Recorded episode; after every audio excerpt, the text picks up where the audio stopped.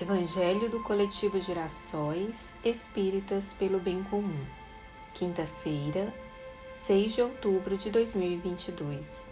Vibrações pela paz por governantes e líderes sociais. Tema: O Evangelho segundo o Espiritismo, capítulo 27. Pedis e obtereis. Ação da prece. Transmissão do pensamento. Itens 13 14 e 15.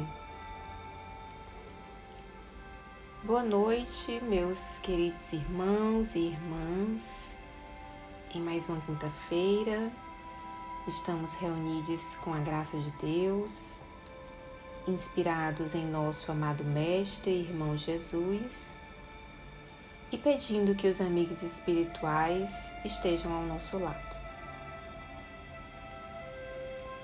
Vibremos pela paz, por governantes e líderes sociais.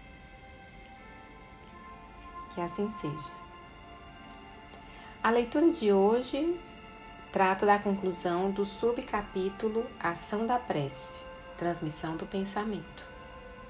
Item 13. Ascendendo ao pedido que se lhe faz, Deus, muitas vezes objetiva recompensar a intenção, o devotamento e a fé daquele que ora. Daí decorre que a prece do homem do bem tem mais merecimento aos olhos de Deus e sempre mais eficácia, porque o homem vicioso e mau não pode orar com o fervor e a confiança que somente nascem do sentimento da verdadeira piedade. Do coração do egoísta, do daquele que apenas de lábios ora, unicamente saem palavras, nunca os ímpetos de caridade que dão à prece todo o seu poder.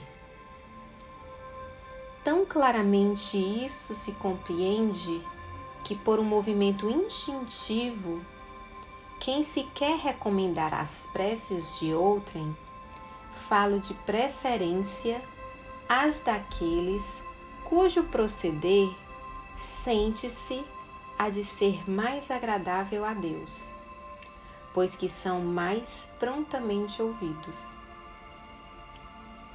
Por exercer a prece como uma ação magnética, poder-se-ia supor que o seu efeito depende da força fluídica. Assim, entretanto, não é.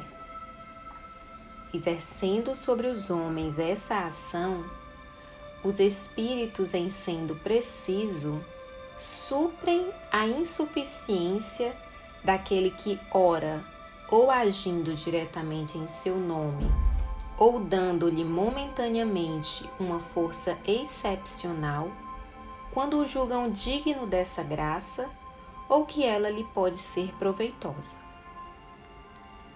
O homem que não se considere suficientemente bom para exercer salutar influência, não deve, por isso, abster-se de orar a bem de outrem, com a ideia de que não é digno de ser escutado.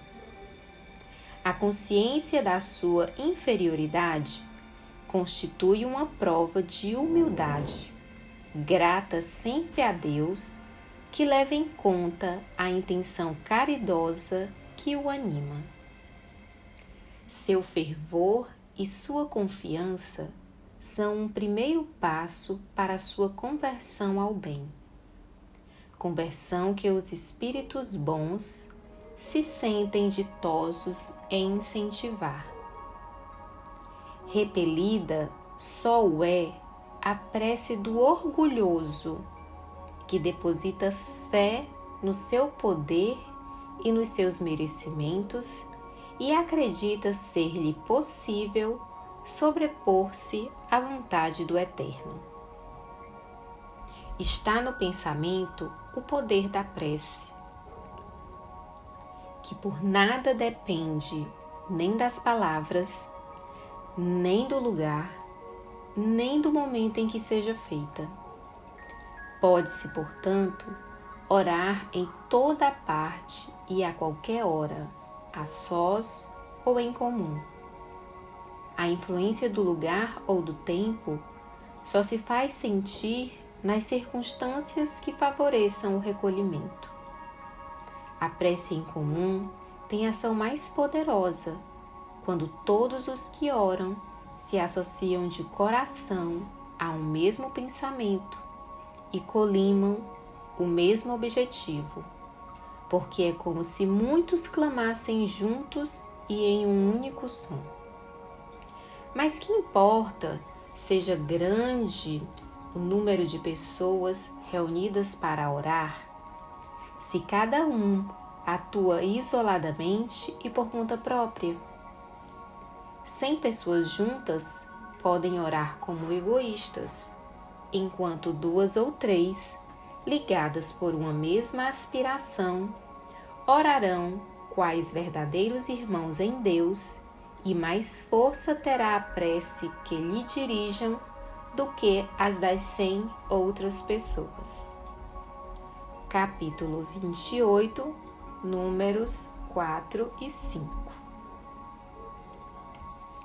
Minhas irmãs e meus irmãos, diante dessas tão belas orientações, vamos unir os nossos pensamentos, a nossa energia, nossos sentimentos mais caridosos para uma prece por nossa nação, nosso povo, nossa terra, rios, florestas, animais.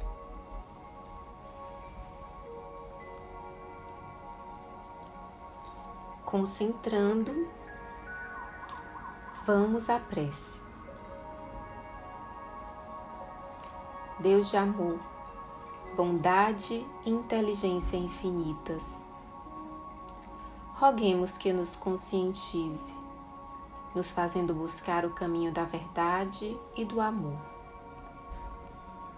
Pedimos que fortaleça a nossa luta, que tenhamos coragem de amar da maneira mais plena possível, que saibamos ser humildes, caridosos, pacientes e sábios para depositarmos nossas energias onde mais se necessita. Abrir os olhos para enxergarmos as injustiças que pairam sobre esse plano. Tirai de nós o medo de agir ante a elas. Nosso país, Brasil, e nosso povo precisam de consciência, de mais amor, de mais humildade e de muito mais sabedoria para não vacilarmos e construirmos um futuro de paz. Multiplicai, Deus, um exército de propagadores de vossa mensagem e de combatentes pela verdade. Amado Mestre Jesus, cremos que a força de seus pensamentos estará conosco hoje e sempre, para que levemos ao mundo e pratiquemos os seus ensinamentos. Abençoa-nos e nos guia. Que assim seja. Esse foi o Evangelho do Coletivo Girassóis Espíritas pelo Bem Comum. Boa noite a todos.